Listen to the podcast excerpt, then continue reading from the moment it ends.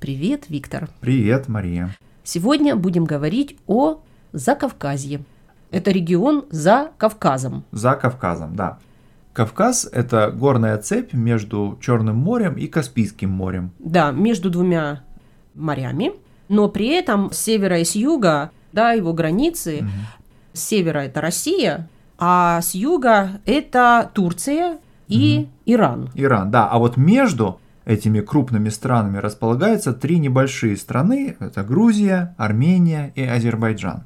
Одной из характеристик этого региона является горный характер. И тут из-за этого горного характера очень много сложностей возникает. Угу.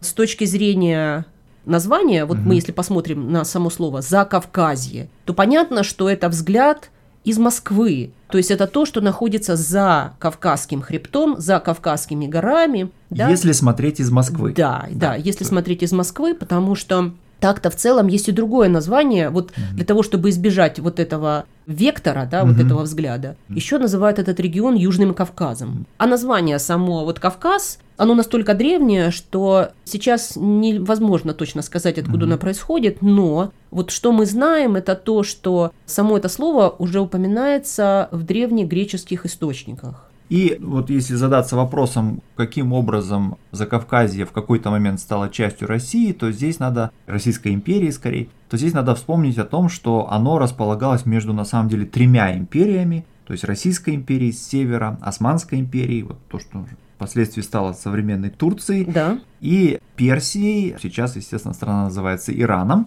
И эти три крупных государства вели борьбу. Да, то есть это, в общем, три империи. Да. Вот, и между ними располагалось несколько небольших формирований, вот в частности грузинские царства. И в конце 18 столетия грузинское царство оказалось под большим внешним давлением, с одной стороны со стороны Османской империи, с другой стороны Персии. И в этот момент грузинский правитель, грузинские элиты обращаются к России за поддержкой. Эта поддержка пришла не сразу, но тем не менее в 1801 году Грузия формально становится частью Российской империи, потому что последний грузинский царь завещал свое царство России. Смотри, ну вот для того, чтобы понять немножко расклад этих сил, нужно mm-hmm. понять, что Грузия это христианская страна. Да, да, да так и же, Россия, как и Россия. Да? да, совершенно верно. А остальные два крупных игрока это исламские страны, мусульманские страны. Да. да притом на самом деле довольно враждебные друг другу, потому что принадлежат к разным ветвям ислама. Османская империя это мусульмане-сунниты, а Персия или Иран это мусульмане-шииты, и между ними длинная история конфликта. Ну и что можно здесь дальше сказать? Что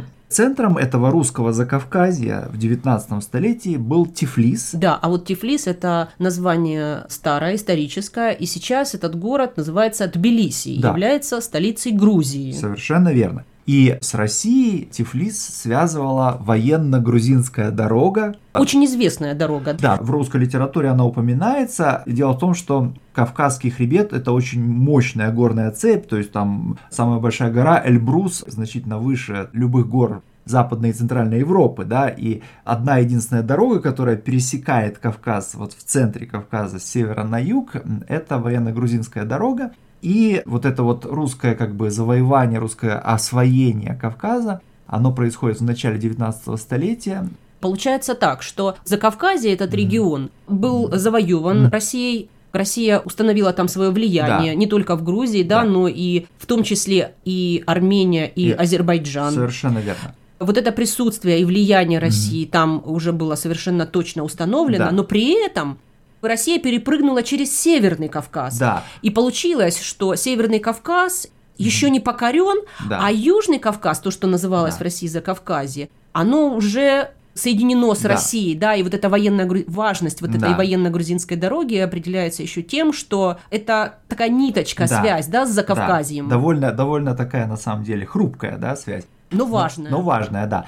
Интересно, что в тот момент, когда собственно, Южный Кавказ или Закавказье было завоевано Россией, да, вот в этот самый момент начинается та самая Кавказская война, то есть мощное сопротивление населения Северного Кавказа российскому контролю, да, и на протяжении нескольких десятилетий до 60-х годов 19 столетия Россия предпринимает огромные усилия, чтобы вот завоевать Северный Кавказ, то есть покорить северокавказские племена. Да, ну вот мы говорили о литературе, да, о том, что военно-грузинская дорога фигурирует в некоторых произведениях русской литературы, но что можно здесь назвать? Ну, Лермонтов. Да, конечно. Вот мы часто упоминали Пушкина, но дело в том, что есть второй по значимости. Вот я с тобой не согласна насчет второй, потому ага. что есть люди, которые Пушкину предпочитают Лермонтова. И угу. вот его произведение «Герой нашего времени», да. в общем, это же описание Кавказа и отношения на Кавказе. Да, то есть главный действующий герой этого произведения – это русский офицер, который вот